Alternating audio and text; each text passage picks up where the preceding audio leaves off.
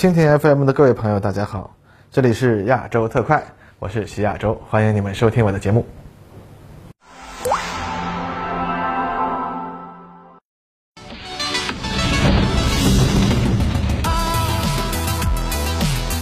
各位朋友，大家好，今天是二零二二年八月二日，星期二。据台湾媒体称，有民进党高官透露，美国国会众议院议长南希·佩洛西乘坐的专机将于今晚十点左右降落到台湾，并且已经预定台北酒店住宿。如果降落，将会与台湾当局官员见面。与我国外交部、解放军已经表示不会坐视不理，玩火者必自焚。随着双方的调兵遣将，此事已经演变为国际危机。但有意思的是，虽然美国和台湾当局都没有公开窜访的。具体安排，但媒体已经在大谈八月二日佩洛西降落台北，甚至具体的时间晚上十点半降落都已经说了出来。其实呢，这并不稀奇，在美国围绕国会山的媒体圈里，这个事情其实早就已经是人人都在谈论的了。因此呢，这对于我们来说，早就是一个名牌了。其实我注意到很多朋友已经在谈论我们的军事反应是不是要一步到位，直接解放台湾了呢？但是从理性的角度讲，这次事件不大可能发展到如此的地步。目前为止，中美围绕佩洛西访台事件引起的军事危机范围仍然是有限的。当然，危机扩大的风险并非不存在。不过呢，我们这里且先不说这个可能性，分析围绕佩洛西专机的拦截驱离问题。那么，首先看看双方的兵力和技术水平对比。随着形势的不断紧张，实际上我方整个东部战区、南部战区的海空军航空兵部队都将可以配合参加行动。此外，我方行动兵力可能还包括我军的辽宁、山东号两艘航空母舰及其舰载机部队。如果是这样，那么这将是我国航母兵力第一次参加重大的海上实战。而美军这边，护航兵力包括部署在加水纳基地的战斗机部队、里根号航空母舰的舰载机，以及两艘两栖攻击舰上搭载的 F 三十五 B 战斗机。为了提高加水纳美军飞机在台湾西南空域的留空时间，这次美军还专门调动了一批 KC 幺三五加油机到加水纳。从先进战斗机来看，目前我军已有两个装备歼二十战斗机的航空兵旅参加过东海警巡任务，将会由运油二十加油机提供空中加油支持，可以在台湾以东空域活动。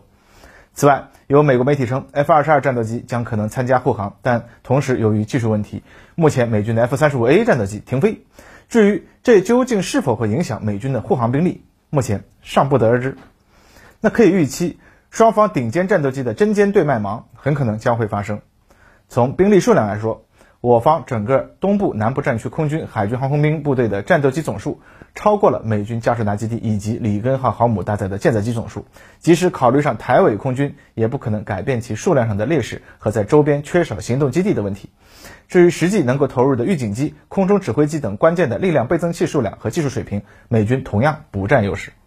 因此，这次拦截行动从兵力和技术装备角度而言，我方呢有优势，但美方也并非完全处于下风。从地理上讲，美军有一个重大的优势，那就是专机会选择从台湾岛东侧进入。那我军拦截机群如果不飞越台湾岛上空，就需要采取复杂的绕路航线，要维持大编队飞行，就需要运油二十的配合，在相对遥远的海域上空协调如此大规模的空中军事行动，技术难度是不言而喻的。这对我军来说是一次严峻的实战考验，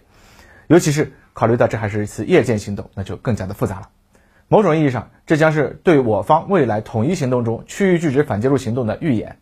美军这次如此积极的护航，很大程度上也就是想看看我们的反应。其实呢，如果这次拦截任务直接以击落专机为目标，哎，那就好办了。因为护航在现代空战中啊，本来就是一个难题。在现代条件下，大型飞机一旦靠近敌方高度设防的空域，很容易就会被击落。而除非护航一方能够做到彻底瘫痪对手的空中力量，否则光靠护航确保目标机的安全是不可能的。但问题是，这次拦截行动不可能简单的以击落专机为首要任务，而是要以迫其转向离开为首选。如果发展到了要被迫击落专机，实际上任务已经到了失败边缘，已经是最后的手段了。因此，这就增加了我方的行动难度。用雷达照射乃至导弹锁定，迫使专机转向。并非必然成功，很可能需要我方战斗机突破敌护航机的阻挠，直接靠近专机发射薄条夜光弹或者机炮，才有可能迫使对手转向。所以，对于双方来讲，如果要完成这样一种特殊的复杂的任务，都必须设计一些复杂的策略。对于美军来说，目前我们可以看到，他们采取的策略主要是佯动和夜间飞行。先说佯动部分，这次佩洛西专机没有如同此前大家广泛预计的，首先到日本，然后可能向台湾飞行，而是直接去了新加坡，然后就是通过媒体和其他信息渠道，美方早早的就发出了将在八月二日晚间行动的消息。但八月一日晚间已经出现了一些危险的迹象。八月一日，从南海战略态势感知发布的里根号航母打击群位置情况来看，它已经首先进入了护航位置。如果解放军包括航母在内的海上针对此前是按照从日本到台湾的航线规划就位的，那么此时就要面临一个快速改变部署位置的问题。那么这时候，美国核动力航母的优势就体现出来了。里根号连续十几个小时高速航行，首先就位，对我们的部署形成了拉扯。如果八月一日晚间佩洛西提前起飞，那么我方航母舰载机和陆基战斗机将可能被迫在极限情况下进行拦截，成功机会将会大大减少。这也就是为什么八月一日我们看到新闻，我军的驱逐舰、护卫舰靠近到了里根号数十公里的距离上，在现代海战中，这样的距离几乎等于是脸贴脸。这说明事态已经让我方必须考虑最坏的情况了。如果我方决心击落专机，由于目标是公务机，对于红旗九 B 导弹来说，可以发挥其二百五十公里的最大袭距。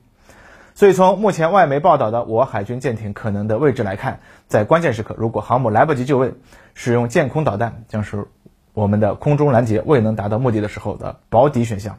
当然，还有一种可能性，那就是我方陆基航空兵大编队直接飞越台湾岛上空进行拦截。由于可以大大减少航程，原来的绕岛飞行带来的诸多问题都将迎刃而解，将可以有很长的一段航程可以反复多次进行贴近飞行和拦截。但是这无疑需要很大的决心，应该说这是属于关键时刻的非常手段了。而美军呢，也正想看我们如何大规模飞越台湾岛上空。也就是说，虽然此前各方放出的信息都在说佩洛斯歼机将在八月二日晚间飞向台湾，但是实际上美军已经做好了八月一日晚间飞行的准备，给我们呢出了难题。所以实际上最紧张的时刻反而是建军节这天的晚上。此前不久，里根通过冷战时期就已经熟练的夜间与其他大型舰艇啊移形换影，随后连夜狂奔的方式，一度呢做出了强行穿越台湾海峡的姿态。可以说，这是近年来美国海军钻研反区域拒止、反介入成果的一个展示，同时呢，也是对我国反航母作战能力的一次试探。此外呢，美军这次选择夜间行动，也给拦截行动制造了更多的难题。在夜间，传统的拦截机与目标并行飞行，从侧面近距离超越目标，展示武器，警告开火，这些流程都将变得更加困难且十分危险。可以说，美国人选择在夜间行动非常的刁钻。这将会迫使我方进一步增大编队的规模，尤其是如果选择大编队飞越台湾上空，那么空中行动的组织也将会更加的复杂。除了拦截编队，还要考虑压制台军可能起飞的飞机、压制台军防空系统的问题。不论如何，将会迫使我方提前展示出一些压箱底儿的战术战法。而且，据相关报道，美军此次还可能出动不止一架专机，而是可能会采取多架同型公务机同时行动的策略。那么对于拦截来说，这就更难了。要想完美完成任务，十分困难。当然了，全部击落啊，反倒容易了。但是问题是我方的首选目标肯定不是击落专机。应该说，仅就围绕此次佩洛西窜访的军事行动而言，美军制定和实施计划的能力和专业素质，一如既往是到位的。如此处心积虑的扯动，确实给我们带来了一些的难度。但是事情并不会完全顺着他们的计划发展。环球时报特约评论员胡锡进在今天的评论中说。我们施压搅乱它，顺便加强对台湾岛军事渗透的手段非常的多。这些牌具体怎么打，美方是无法预测的，比我们预测佩洛西窜访台湾的时间和路线难多了。这句话其实已经侧面验证了刚刚过去的一天并不简单。也就是说，这件事情又回到了老生常谈的话啊，战略上藐视敌人，战术上重视敌人。虽然我们有绝对保底的最后手段，但是。美国人的目的很可能不是逼迫我们使出最后的手段，而是要看我们的应对措施。那美国《纽约时报》发文称，佩洛西窜访台湾实际上是美国对中国胃口的试探。现在来看呢，这不仅仅是国际政治和外交层面的试探，更是对我方军事实力和政治决心的双重试探。我方应对的越好，美方进一步突破限制的可能性就越小。当然，反过来说，美军也显然有自己的小九九。长期以来，美军对于解放军空军新一代兵力的战术战法知之甚少，但通过这次危机，双方都必将把自己的一些针对对手设计的新战术战法拉出来溜溜。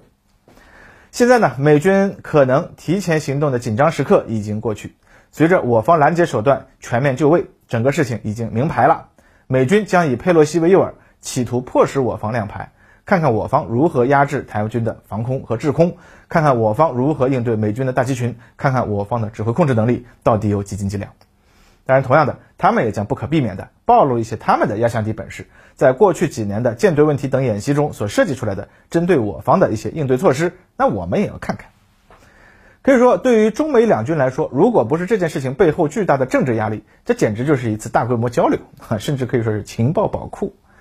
当然了，我方也采取了一些措施，让美军和台军紧张。这不仅仅是针对于主战场，也就是空中和海上拦截。我方在建军节这一天公布了一系列的视频和新闻消息，包括三百七十毫米远程火箭炮有效射程可达五百公里，并且已经装备了和远程火箭弹可以共架发射的八百毫米战术导弹。此外，我军也首次公布了东风十七导弹的发射画面，这意味着我方跨越海峡对时间敏感目标的打击能力、火力密度都有了进一步的提高。这其实表达的含义就是呢，我们将可以做到让企图窜访台湾的专机没有机场可以降落，甚至是其他更加出人意料的事情，那也是完全有可能发生的。老胡今天的评论说，佩洛西如果来了，他一路上以及与蔡英文见面的时候都踏实不了，他们将不知道下一小时甚至下一分钟会发生什么，就是这个意思。当然，这些在媒体上放出的声音肯定不是给美方施加压力的主要手段，真正能让美军感到紧张的还是大规模的军事演习和大规模的空中海上军事调动。我们已经向太平洋对岸传达出了非常明确的消息：玩火者必自焚。其实，美国军队不在乎佩洛西能不能落地，也不在乎他的生死。他们已经给佩洛西起了个绰号，就叫“费迪南”。言下之意，相信路人皆知。可以说，从军政关系是否健康的角度而言的话，美国已经到了非常可怕的程度。军方毫不掩饰地将本国政要的生命安全当作诱饵进行军事试探，而政客一意孤行，为了一己之私制造军事危机。面对如此不稳定的对手，中国今后对美国的不信任程度将会进一步的加深。在这一片危险的气氛中，我们却发现了一件诡异的情况：处于漩涡中心的台湾，普通民众对于紧张态势毫无了解。台湾媒体一如既往地给民众制造一种无事发生的错觉，并且这一套鸵鸟政策居然继续管用。现在看来，信息茧房依然是对岸最大的认知作战武器。昨天，美国白宫发言人坎贝尔在讲话中指出，1997年美国政要窜访台湾的事情，言下之意。当年此事没有引起中国的强烈反应，这次也一样。或者不妨把话说得更直白一些，他们认为今天可以重复当年对中国的羞辱，这恐怕就是错估形势、刻舟求剑了。美洲军评中，我们借用冷战时期关于国际危机的理论框架，说过关于危机形成的一个重要原因就是认知问题。美军对于今天的形势、今天的军事平衡、今天的中国可选择的军事行动的认知，都存在着严重的战略误判。而更严重的则是呢，拜登政府对于整个事态是失去控制的。美国的这种不稳定和自负，唯一的解决方法呢，是使之遭受挫败，用事实教育美国当局。因此，化解这次危机的主要问题，其实已经不再是政治努力，而是军事行动了。发展到这一步呢，双方都已经面临了巨大且不必要的风险。我东部战区昨天官方发布视频，表示严阵以待，听令而战。相信我们也不必多说了，咱们就等着瞧吧。这次危机的如何解决？也将决定着台湾海峡下一阶段的斗争方向。